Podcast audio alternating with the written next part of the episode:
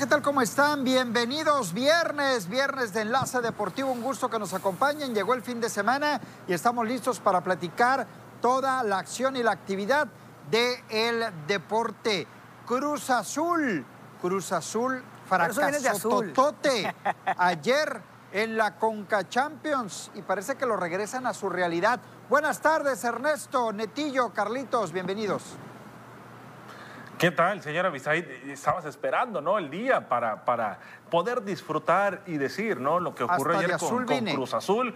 Vamos a platicar de la máquina, vamos a platicar de Mazatlán FC, así que quédese pendiente, mañana hay juego en el crack. Claro que sí, buenas tardes a todo el auditorio, hay bastante información. La Liga Mexicana del Pacífico, el Jesse Castillo ya reportó con los algodoneros de Guasave, un estelar de la liga veremos cómo es que regresa, porque habla eh, para los medios de comunicación diciendo que los días, es, o sea, que está cansado, pues. Buenas tardes, compañeros, los saludo. Pues, ¿cómo están las cosas en grandes ligas hasta el momento? Chohei Otani, Vladimir Guerrero Jr., quiénes son los líderes de efectividad, los líderes en juegos ganados. Todo eso lo vamos a estar analizando aquí en Enlace Deportivo. Gracias por acompañarnos. Arrancamos con la información. Ayer el Monterrey le pasó por encima literalmente a la máquina celeste del Cruz Azul. Cuatro goles contra uno, cinco por uno el marcador global. Sinceramente es un marcador que sorprende.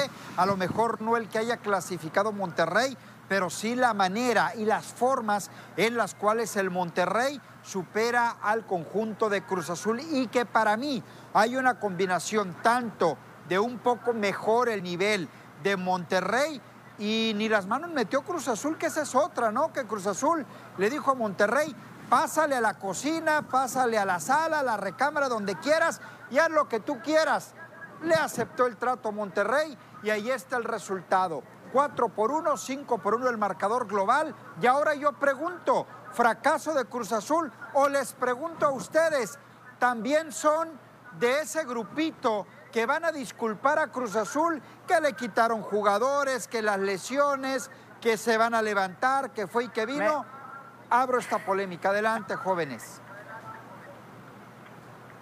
No, no es fracaso, o sea, es fracaso eh, el hecho de no poder meterse a la final, pero lo hace más grande el fracaso para mí, señores, el hecho de que te goleen, ¿no? y que termines con un global 5 ¿eh? por 1. Quizás si en el partido, eh, en la tónica de lo que fue el juego, hubiera estado cerrado y casi eliminado de todas formas por el resultado, no lo consideras tanto un fracaso, ¿no? Pero lo que ocurrió ayer con la goleada, Bisaid, creo que es con mayúsculas lo de fracaso del equipo de Cruz Azul y, me voy a meter en otra arena, pues no, no, no, no lo veo como favorito este temporada el equipo de la máquina para hacer algo en Liga MX, después de lo que ocurrió ayer contra Monterrey. Mira, que sorprende, ya decías, ahí sorprende el marcador, ¿no? ¿Por qué? Porque esperas que un, equipo como el América contra un equipo de la MLS tenga este tipo de marcadores, eso es normal por, por la diferencia de ligas, ¿no? Por la diferencia de calidad pero en la misma liga, dos equipos estelares de la misma liga tengan este, este marcador, sí es sorprendente y más porque Monterrey venía de, caer ante Atlas. Avisaí viene de caer ante Atlas, pero también volteas a ver el Cruz Azul y viene de caer contra el último lugar que fue Juárez, ¿no? Entonces también se ve, ¿no? Se va, se va viendo un poquito de cómo va el camino del Cruz Azul y cómo va el del Monterrey. Para Monterrey es un respiro, es descansar, es seguir adelante, que aunque con Champions es una cosa, pero el tema de la liga es otra y eso es donde tiene que poner atención, porque nunca habíamos visto al conjunto del Monterrey desde que lo dirige Aguirre meter tantos goles, porque no es un equipo que meta goles, solamente saca resultados, es lo que hace Aguirre. Eso es el estilo de juego, pero ahora verlo hacer este tipo de, juegos sorprende. Funes Mori tuvo dos goles y desde cuándo lo estamos esperando en selección que anota, ¿no? Sí, y sobre todo el día de ayer se, se conjuntaron dos cosas, ¿no? El pésimo juego del Cruz Azul, me atrevo a decir que es el peor juego de toda la era de Reynoso y el mejor juego hasta el momento del Club de los Rayados. con, Javier Aguirre. sí, efectivamente. Y a Cruz Azul ya no hay excusas, ¿eh? Ya no hay excusas de que si los seleccionados, de que si tenemos que calar posiciones, ya no hay excusas. Un rotundo fracaso para el Cruz Azul. Para escuchar a Rogelio Funes Mori, nada más agrego tu comentario, Carlitos. No es el primero, ¿eh? Ahí te recuerdo el juego ante Mazatlán y ante No, pero es el peor. Hay varios Pero sí el peor. ¿Qué dijo Funes Mori? Vamos a escucharlo. Sí, obviamente, obviamente. Este club te exige siempre pelear todos los torneos que jugamos. Eh, este era un objetivo, el más corto, el más reciente. Y bueno, estamos muy contentos de poder estar en otra final. Eh, va a ser en nuestra casa y ojalá que con nuestra gente ah, podamos dar la vuelta, ¿no? Sí, obviamente este era el primer paso, eh, ya lo, lo dimos bien, ahora viene el clásico que va a ser muy lindo, siempre ahí en nuestra cancha con nuestra gente, la verdad que va a ser muy lindo y un nuevo clásico. Pues ahí las palabras de Rogelio Funes Mori, que apareció a la ofensiva por parte de los Rayados del Monterrey, que terminan ganando por ahí. He leído, he visto eh, polémica arbitral el día de ayer y creo que sí entra en polémica, ¿no? El trabajo del tercer gol, del tercer gol de César Arturo Ramos Palazuelos, de estas tierras, por cierto. Eh, por ahí indagando, investigando y metiéndonos un poco el reglamento. Un reglamento que cambia constantemente y que digo es obligación de todos eh, tanto el, obvio los árbitros, comentaristas, eh, gente del fútbol, me refiero a técnicos, jugadores, directivos, que deben de saber que muchas ocasiones se interpreta de cierta o de tal manera. Yo no quiero decir que fue o no fue fuera de lugar, yo la primera impresión me deja claro que es un fuera de juego, después indagando un poco, parece que el reglamento cambia, pero al final con toda esta polémica que se ha creado, yo creo que igual fuera de lugar o no, Monterrey le pasó por encima a Cruz Azul. ¿eh? Mira, que esa jugada eh, en algún momento eh, ya se había vivido, ¿no? En otros partidos han vivido ya esta misma situación, ¿no?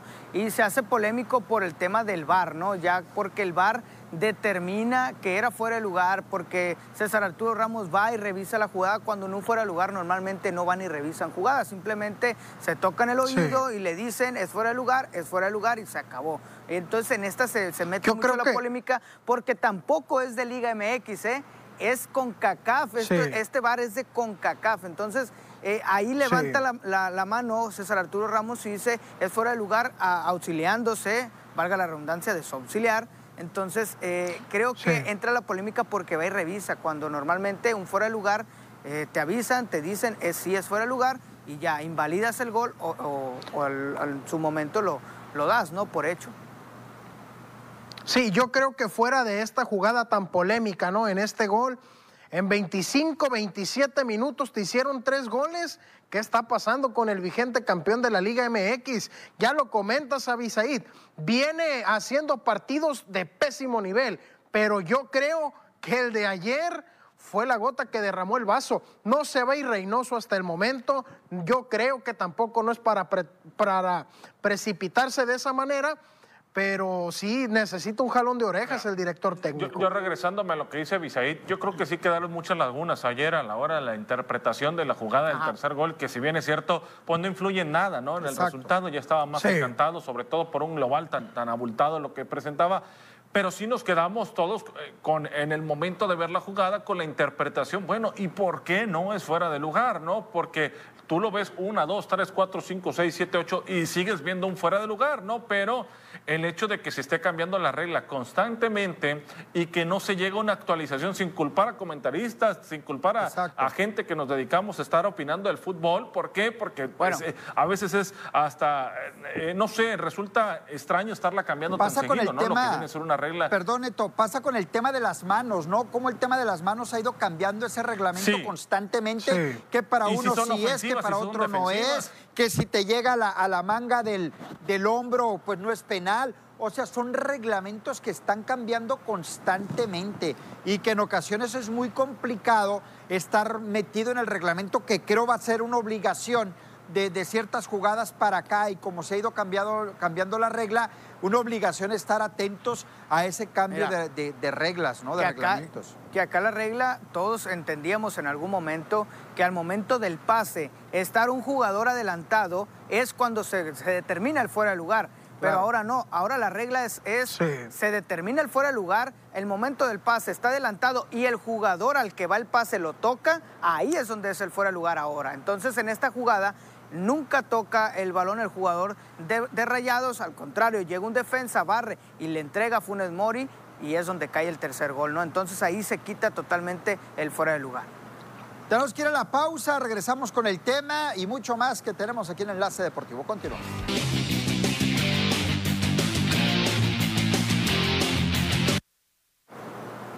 Eh, revisando el tema del fuera de lugar, yo insisto, reitero, y lo digo porque nos vamos a meter al tema, eh, con fuera de lugar, sin fuera de lugar, anulado o no ese gol, Monterrey fue muy superior al conjunto de Cruz Azul, gana merecidamente y no tiene nada que ver si fue o no. Pero sí queda la duda, el por qué. César Arturo Ramos Palazuelos primero había avalado al asistente que levanta la bandera, después el VAR lo manda a llamar o le dice que puede revisar la jugada va y la revisa y posteriormente, posteriormente eh, cambia, cambia el, fuera de lugar por, por un gol válido, ¿no?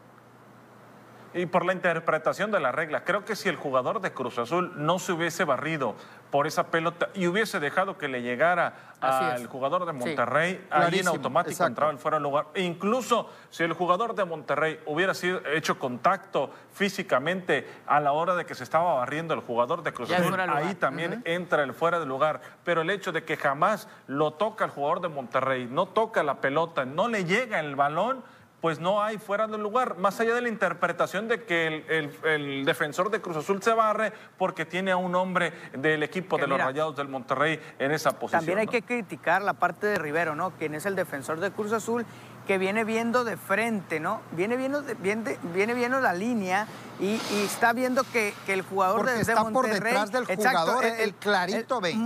el jugador de Monterrey está por enfrente de él, está por aquel lado de la línea, él está viendo que está adelantado, pero tampoco puede arriesgar, ¿no? A decir, y si salió bien a tiempo y si estaba, estaba en línea cuando él toque el balón. Entonces él decide barrerse. él, decide barrerse. ¿Por qué? Porque ahora también esto protege mucho a los jugadores el tema del VAR. mala suerte el tema del VAR. Pues. Sí, sí. O sea, el tema del VAR lo protege a jugadores como protege también al tema del arbitraje. Porque en este caso, si, si Rivero tiene eh, contacto con el jugador de Monterrey, ya lo protege y dice era fuera de lugar pero en esta ocasión no alcanza a tener contacto eh, el, jugador de Monterrey ni y, el jugador de, Cruz Azul sí. Entonces ahí es donde se elimina automáticamente a través de esta regla el fuera de lugar. Pero también hay otra parte de la regla muy pequeña, esos, esos pequeños incisos, donde dice que si el jugador también hace por el balón o interpreta de esta manera que va por el balón, es cuando también se puede hacer eh, válido el fuera de lugar. Y el jugador de Monterrey hace por el balón, pero nunca lo toca ni tampoco toca al jugador de Cruz Azul. Entonces es una confusión muy grande porque aunque entiendo la regla, también hay otra parte que me dice, pero también hizo esta parte de la regla, entonces, ¿qué decide el, Consejo Arbitral en este caso? Porque eh, aunque no infringe una, pero la mayoría de las partes de la regla no las infringe, entonces deciden irse por la mayoría que no infringe, ¿no? Sí, y sobre todo polémico en todos los sentidos este partido, ¿no? Comenzando por el resultado, después con lo, si fue eh, fuera de lugar o no fue fuera de lugar, y después más adelante en el partido también sobre los gritos homofóbicos. Sí, Yo creo ¿eh? que esto también la afición ya lo está usando a su favor, en el sentido de que saben que se paran los juegos, los pueden parar eh, por determinado. Entonces, polémico por completo este juego, pero yo creo que el 4-1 le quita los reflectores a todo. ¿eh? Ayer lo que disparaba Monterrey iba a gol, ¿eh? O sea, ayer los disparos, cualquier disparo que ¿Y sabes quién estaba de portero, Ernesto? A, ver. Sebastián Jurado, ¿eh? Aguas, el aguas con ese detalle. futuro de la selección mexicana, ¿eh? Para algunos, ¿no? Porque yo nunca me he subido a ese barco de jurado, con todo respeto. Pero pero digo, no fue culpa de él ayer, de acuerdo. ¿eh? Yo estoy de acuerdo. No fueron culpa de Estoy de acuerdo con Ernesto. No, fue culpa de jurado ayer. Ayer, ¿saben quién fue el único que salió a jugar por parte de Cruz Azul? Orbelín Pineda. Y nada más. Nada más. Pero sí, yo creo que portero, ni defensa, ni medio campo. A ver, ni, hablar del arquero. Ni tampoco Reynoso, ¿eh? Ni tampoco Reynoso por esa alineación como la planteó. Pero fíjate eh, bien. Así es. Hay, Efectivamente. Reynoso. Hablo de jurado, pero pero no estoy hablando específicamente de la portería o del portero, sino de la figura que representa José Jesús Corona en la portería y en el planteamiento del Cruz Azul, que este torneo ha sido un desastre para el Cruz Azul sin José Jesús Corona, y no tanto por lo deportivo, sino por lo que representa en el liderazgo del equipo, porque creo que se cayó, eh, no hay quien dirija dentro de la cancha, no hay quien eh, levante la voz para ordenar a, este, a este grupo, ni Reynoso parece, y ahí está. José Jesús Corona le hace falta al Cruz Azul. Yo creo que Cruz Azul empezó perdiendo, ¿no? Desde el minuto cero con la alineación, Reynoso ya empezó perdiendo ese partido y pues ya vemos el resultado. Pero fíjate, Carlos. Ahora Monterrey América, la final. Sí, ya ¿eh? para meternos a ese tema así rapidito, nada más cerrar. Digo, con la alineación puedo coincidir con, con Carlos, pero tanto puedes cambiar y tanto puede variar el que muevas a un jugador de posición para perder de esa manera, que te pasen por encima, que te hagan ver como un campeón de papel, un campeón de papel del fútbol mexicano el, el estás pasando de Cruz Azul tiene campeonitis, no se la estás ¿eh? pasando pésimo no en Conca Champions. Campeón Oye, va, de va a la mitad del torneo todavía, ¿eh? La Liga Hay que dejar que Cruz Azul disfrute de su campeonitis, sí. porque tenía veintitantos años no, pues que tiene no otros le pasaba 23 eso. años para echarse Son a la los procesos que, que, los campeones tienen que pasar, ¿no? El campeonitis. De pésimo gusto, ¿eh? Y, a Cruz, y Cruz Azul tiene que disfrutar su es campeonitis que mira, Neto, también, ¿no? hay maneras. Yo creo racha. que hay maneras y formas de decir, bueno, es muy difícil en México que haya bicampeones, estoy de acuerdo Pero en hay ese que sentido. ¿no? Pero No. hay formas y hay maneras. Y lo que está pasando con Sí. Cruz Azul y más allá sus defensores es que la fecha FIFA, es que lo defienden, es que los jugadores, es que no hay equipo completo. Por favor, ¿Pero quién por lo defiende? favor. ¿Quién lo defiende? Muchos, ¿Quién? muchos los defienden. ¿Quién? Muchos, ¿Nombres? Muchos, muchos. ¿Aquí lo defendemos? dejo. ¿Aquí lo estamos defendiendo? Muchos, a veces, muchos lo defienden a Cruz Azul. No. Y pues un eso es lo que diferencia un equipo grande a un equipo del montón, campeón de papel. Vamos con más detalles de la información. Dejamos ya. Ah, por cierto, nada más, Neto, lo que decías: América Monterrey, la final el 28 de octubre, a un solo partido en la casa del Monterrey. Ya lo hablaremos, ¿no? En su momento. ¿Quién, ¿Quién es el favorito? Porque hay que esperar otro mes para esperar en la final de Fiel la a la CONCACAF. costumbre, ¿no? De, de la CONCACAF, exactamente, ¿no? A, enfriar los partidos y enfriar el torneo. Muy bien, pues así las cosas. Vamos a ver entonces qué es lo que pasa con esta final. A los que le pegaron un baile eh, ayer fue San Luis al equipo de los Cholos de Tijuana. San Luis juega bien, ¿eh? San Luis tiene un buen equipo. San Luis al momento es quinto Así como lugar tener general. buen equipo, no, ¿eh? Juega no, bien. pero juega bien, Juega bien. Pero juega bien. Yo no digo que tenga buen equipo, juega bien. Y al jugar bien, pues no es mal equipo. O sea, una cosa va con la No, no, no, otra. porque hablamos- No es favorito para ser campeón, de acuerdo, pero ahí está el San Luis. Ahí vemos la radiografía, remates, eh, parejos, pero al arco 6 de San Luis, a pesar de la posesión de balón de Tijuana, que eso pues no refleja nada. Eh, termina ganando muy bien el San Luis. Ojo, quinto lugar y tiene un partido pendiente. La, la verdad que es, si ves la estadística y ves el resultado, es incongruente, ¿no? Lo que termina No, y si pasando. ves, y si ves el, partido, ¿eh? Y si ves el partido también, Ernesto. Exactamente. Eh, y Cholos de Tijuana, la verdad que. No, está para llorar, Vaya que la ha llorar, sufrido, ¿no? la ha sufrido y no de este torneo, sino desde torneos anteriores. Al equipo le han tratado de darle la vuelta, de darle buena cara con jugadores, con entrenadores y simple y sencillamente no camina.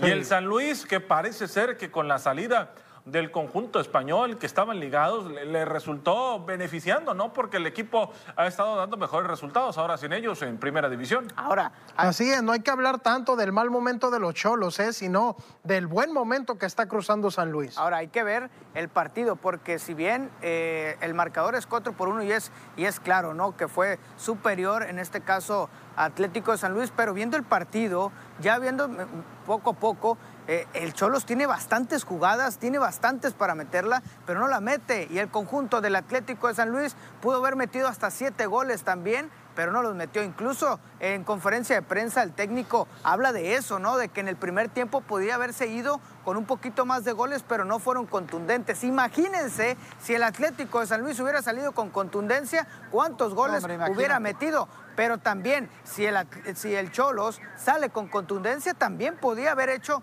la misma cantidad de goles que el Atlético. pero mira, a ver, a ver, estoy hablando de jugadas que pudieron haber concretado. No estoy hablando, no estoy hablando de que no de que si las metieron o no. Pues no las metieron, ahí está el resultado. No Ahora, metieron. muchas veces disparaste a puerta, ¿cuántas? En ocasiones son, ah, disparos. Tienes que ver el juego.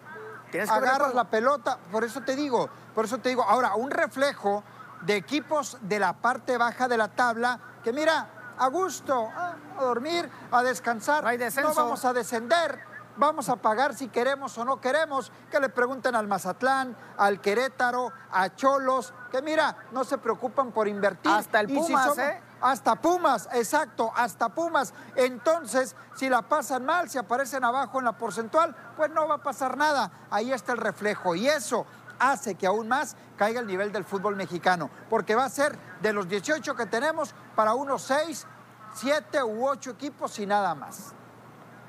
Ah, yo difiero contigo en el comentario. Ahí es, Creo que ni un equipo quiere estar en los últimos lugares sí, neto, de la tabla pero general. no inviertes. es cierto, no tienen pero dices, ahorita no le meto, mañana tampoco, ni al otro torneo. Tigres, pero no, no, creo que estén pensando en estar en el último lugar, ¿no? Y navegándose lo que viene a ser el torneo. Yo creo que el objetivo de todos es por lo menos llegar al repechaje, ¿no? Bueno, pues porque también el hecho, dime cuál de todos los equipos, más allá que no haya descenso, quiere pagar una multa de 100 millones. Si es que las pagan. La, verdad, si es que las pagan. No, le veo congruencia comentario. Si es que las pagan porque no y sobre todo un equipo de los choros de Tijuana que, está de media tabla para arriba normalmente. ¿eh? Así de fácil. Vamos a la pausa, regresamos.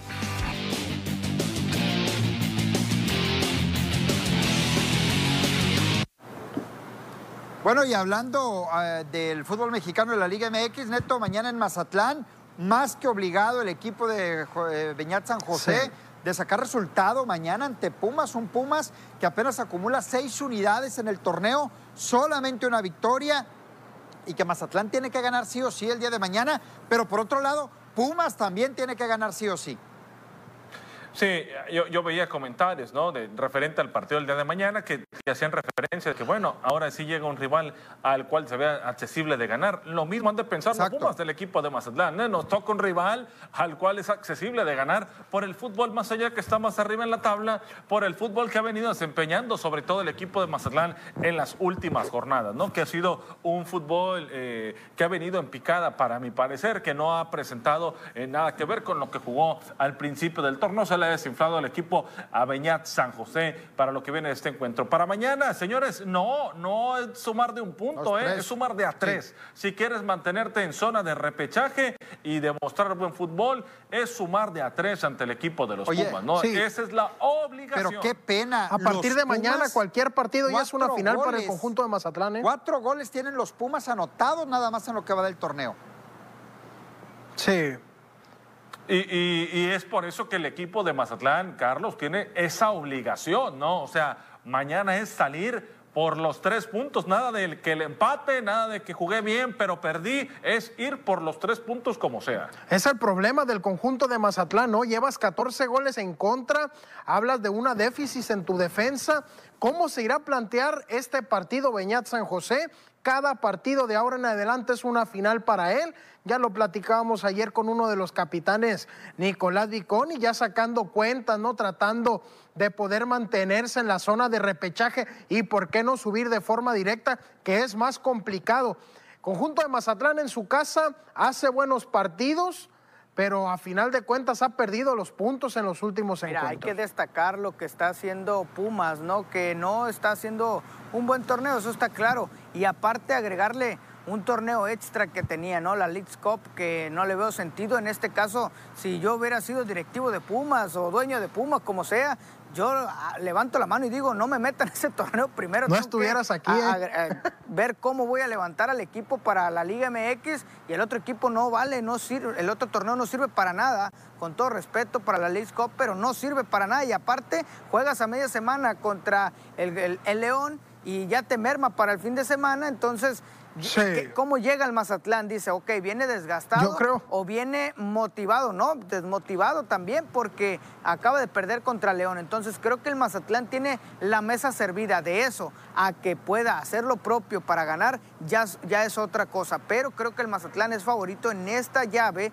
pero también es pensar en Pumas, que Pumas es considerado un grande y también tiene la urgencia de ganar. Y te puede sorprender el en problema, momento, ¿no? El problema aquí, Netillo, es de que Pumas ya no puede menospreciar a ningún rival, ¿eh? No, no, no. Al momento todos están al nivel de Pumas. Sí, definitivamente Pumas se la ha sufrido y en serio, ¿no? Con este plantel, no mete goles, le hacen, le cuesta mucho trabajo, le quitan futbolistas. Definitivamente, Ernesto. Ahora, el tema del Mazatlán, hay que comentarlo, ¿no? Está en la línea, está en la raya de una posible clasificación a la repesca a la falta mucho, que está en el lugar 12. Falta mucho. No, falta mucho, pero mientras no saque resultados y no lo mucho que te puede sacar o que te puede mantener.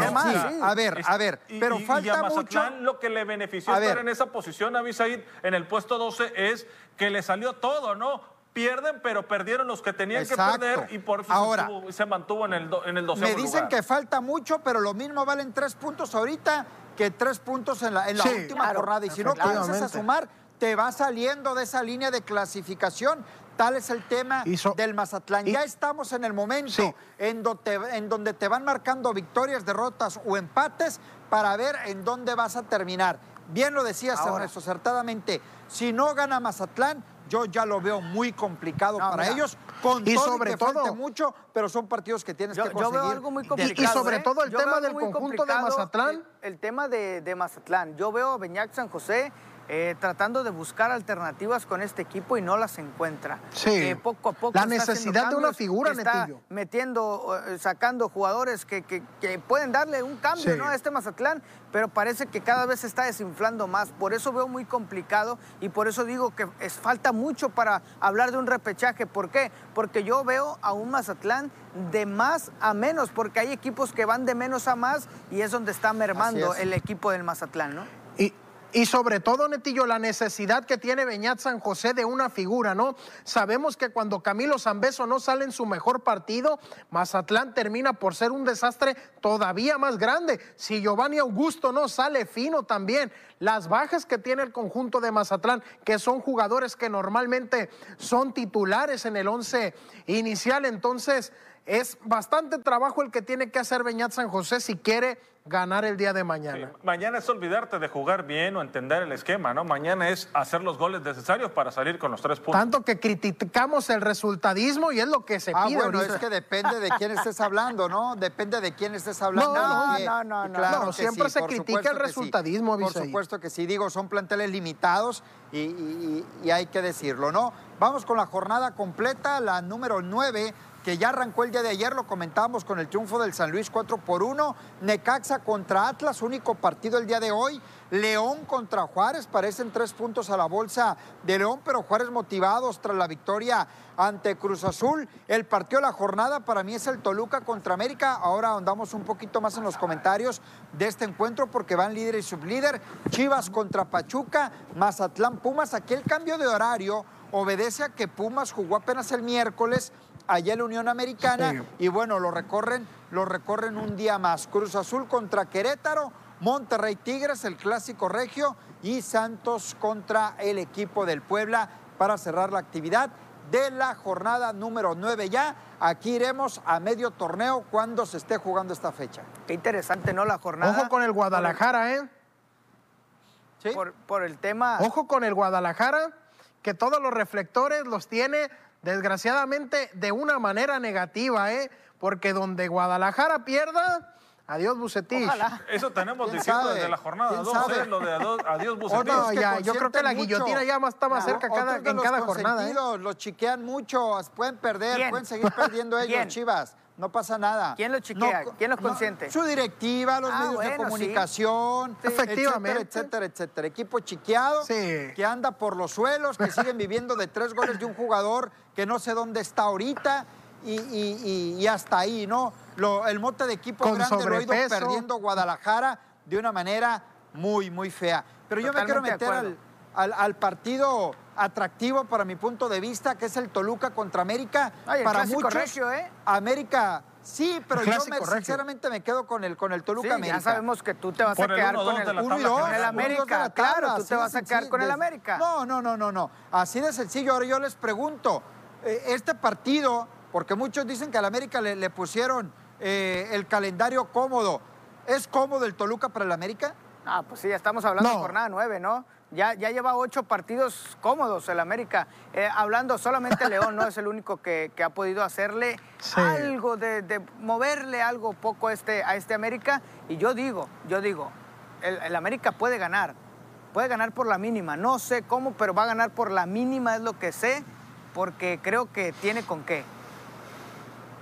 Sí, yo coincido más allá de que yo puse a América en la quiniela, ojo, de manera estratégica, porque yo también juego al ajedrez, ¿no? Porque sabía que el señor Aispuro lo iba a poner al América, entonces, bueno, me voy con América para poder mantener, pero creo que, que, Toluca le puede sacar el susto este fin de semana, ¿eh?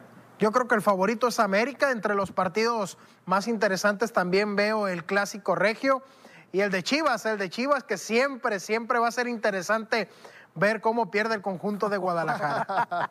Dijiste algo coherente, Carlos, en el tema de, Chivas, pero es que es una realidad. No hay es más. una realidad para el Guadalajara, ¿eh? Totalmente. Cómo la ha pasado mal y de malas.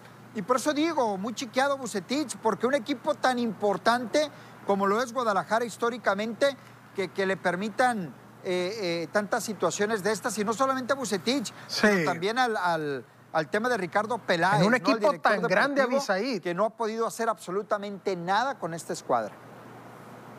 En un equipo tan grande, ¿no? Sí, hablar de.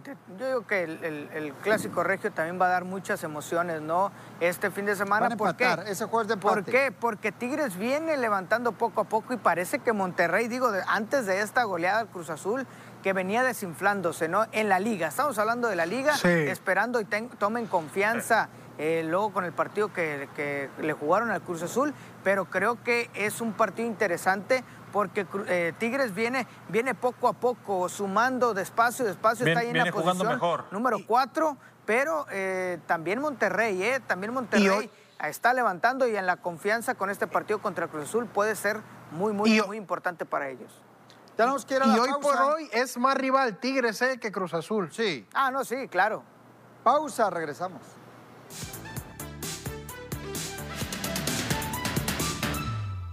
El Real Madrid y la empresa alemana Adidas presentaron este viernes la que será la tercera equipación del equipo que preside Florentino Pérez para esta temporada. De color verde esmeralda, inspirada en la placa del kilómetro cero, ubicado en la Puerta del Sol del centro del Madrid y punto del que arrancan todas las carreteras de España. La vestimenta incluye también el mapa de España dibujado en su interior para acompañar al equipo por Europa.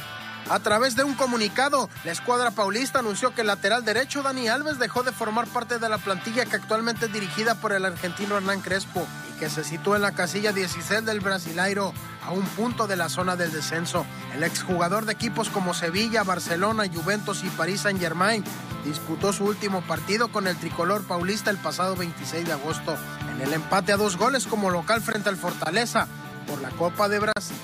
La selección mexicana prepara la convocatoria de Raúl Jiménez, Irving Chucky Lozano, Héctor Herrera y Johan Vázquez de cara a la segunda jornada de las eliminatorias con CACAF para Qatar 2022. Para lo que se le viene a la selección mexicana en la fecha FIFA de octubre próximo, en la que el equipo del Tata Martino enfrentará a Canadá el 7, Honduras el 10 y El Salvador el 13. La Comisión de Selecciones Nacionales ya tiene instrucciones de llamar al grueso de jugadores europeos suelen estar presentes con el tricolor en la era de Martín.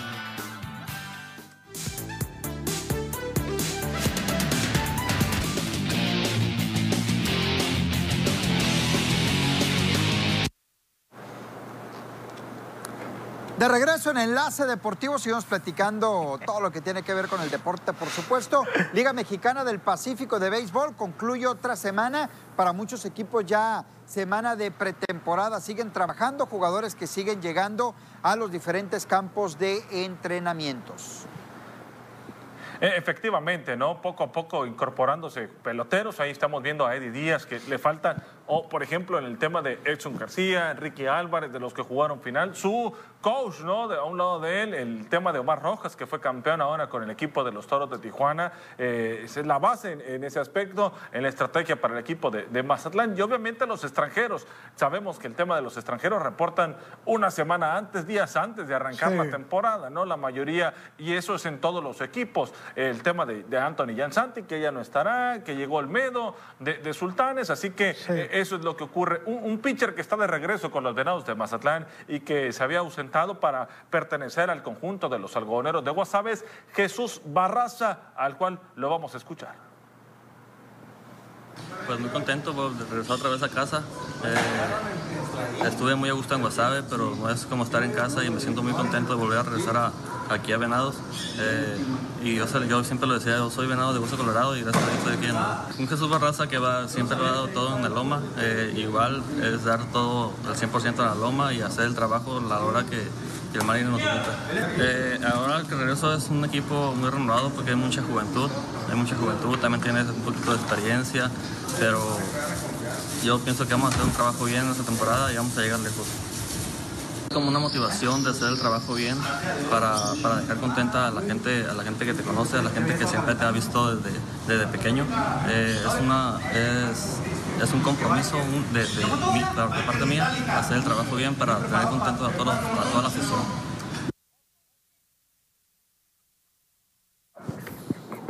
Bueno, pues ahí en los rumbos de los venados de Mazatlán, que trabajan fuerte de cara a lo que será la próxima temporada. Tomateros, hablar un poco de Alexis Wilson en el sentido de que el pelotero cumplió muy bien la campaña anterior, la suplencia que hizo con Román Ali Solís, ya que era el pelotero que estaba destinado a ser el titular en la receptoría del equipo Tomateros.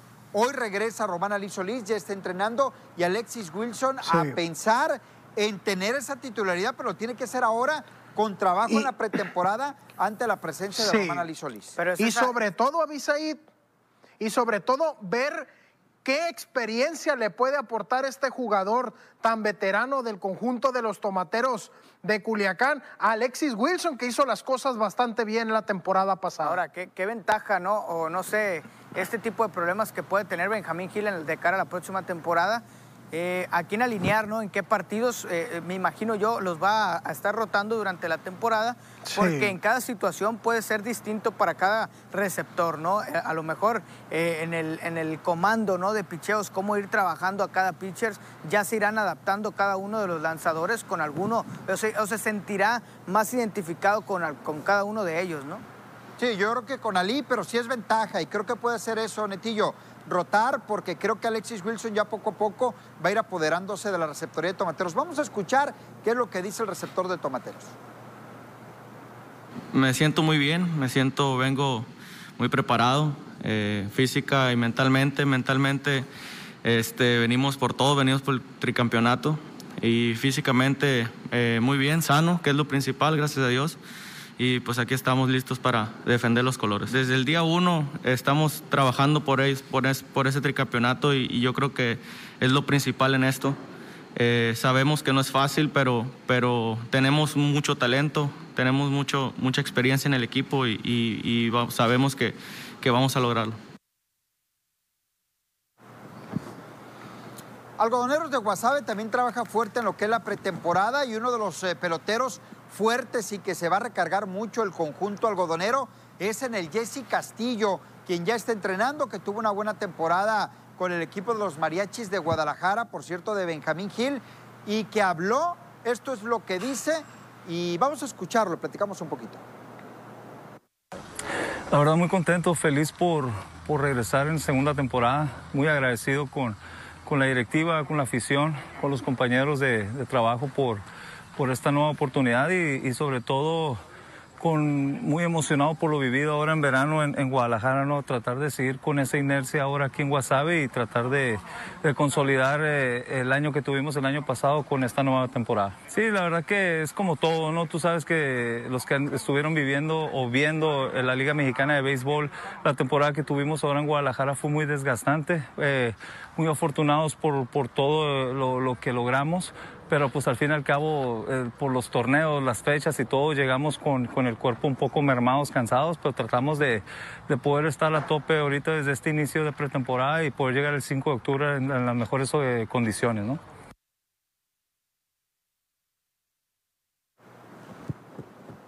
Pues ahí está, ¿no? Eh, las palabras del Jesse Castillo agradeciendo a la directiva de algodoneros de Guasave por la segunda temporada que va a vestir la franela precisamente de los algodoneros, pero también destacar la parte que dice de los días, ¿no? Cómo los, el calendario le afecta como pelotero, porque si bien recordar, ¿no? Que arranca la temporada de la Clemente Grijalva con los, con los este, abarroteros de, del Ejido México y de ahí parte con, eh, con mariachis, ¿no? De, de Guadalajara quien habla de, que fue una gran temporada para ellos, pero que fue muy cargada. Pues tuvo bastante participación con mariachis y ya inmediatamente que tendrá una semana que dejó de jugar y ya está reportando con algodoneros de Guasave. ¿Y cuántos de estos peloteros no será lo mismo, no? De que van terminando la Liga Mexicana de Béisbol, que llegaron a la, a la, serie final de, de su zona y van a reportar ya con la Liga Mexicana del Pacífico, ahora agregarle también los que jugaron con Leones y también con Toros de Tijuana, son muchos jugadores que están en sobrecarga muscular y que aún así se van a presentar con sus equipos en, el Pacífico, ¿no? Pero, creo yo una cosa, ¿eh? después de lo que se vivió el año pasado, donde no hubo temporada, creo que que lo han, lo han valorado bastante, ¿no? El hecho de, tener estas. Los que tienen la oportunidad, porque hay otros que no juegan en el invierno, pero los que sí tienen la oportunidad de estar en los dos, pues lo valoran, ¿no? Porque sabemos que ellos les pagan a partir de que arrancan las temporadas. Sin duda alguna, así las cosas, y ya veremos. Vamos a hacer una pausa, regresamos ahí más en Enlace Deportivo.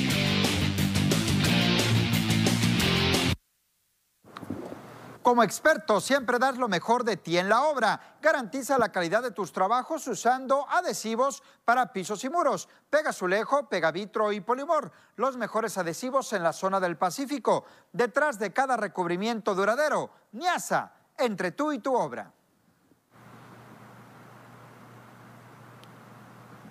Bueno, un tema interesante, sobre todo en las grandes ligas, ¿no? Los líderes de bateo, ¿cómo va la situación hasta este momento? Tenemos como líder a Vladimir Guerrero Jr. en cuestión de cuadrangulares, Stanley Marte en cuestión de porcentaje de bateo y Salvador Pérez en, en la cantidad de carreras producidas. Interesante el tema de la cuestión de los cuadrangulares. ¿Por qué? Porque Vladimir Guerrero Salvador Pérez y Chohei Otani se están peleando por ese puesto. Este muchacho dominicano que le está rompiendo por completo, incluso ya rompió el récord de cuadrangulares en una temporada que tenía su padre. ¿eh?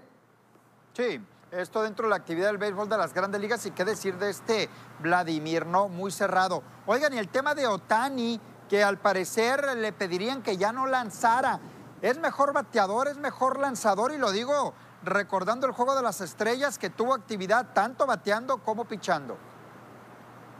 Sí, pues son, de los que se busca el equipo, ¿no? Sabemos que llega cierta parte de la temporada donde el desgaste ya también es fuerte para el pelotero y hay que decidir, ¿no? ¿Qué es lo que, qué es lo que se buscará? Creo que lo que termine la, organización del equipo de Los Ángeles es pues buscar eso, ¿no? El bateo donde tiene la posibilidad incluso de llevarse una corona, ¿no? en el tema de los palos de vuelta completa. Que mira, esto es un tema meramente individual, ¿no? Porque cada uno con sus equipos ha batallado bastante, ¿no? Para meterse a postemporada, incluso eh, muchos de ellos no los vamos a ver en postemporada temporada, pero esto es un tema individual totalmente. las coronas de bateo, ya sea de producidas, de cuadrangulares o también del porcentaje, que es muy interesante ver cómo Vladimir Guerrero, cómo eh, el mismo Tatis Jr. están, están poniendo números eh, espectaculares, ¿no? Incluso Tatis Jr. estando fuera de por, por mayor tiempo, ¿no? Y Otani, el tema es que ni lanzando ni, ni pichando hace que el equipo de Los Ángeles eh, sume, ¿no? En cuestión de,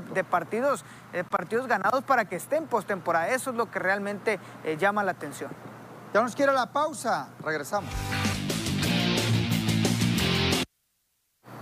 Feliz fin de semana, pásenla bien, nos vemos el lunes. Que gane la AME. Nos vemos, cuídense mucho. Que gane la Chivas. Ya llegó el refuerzo.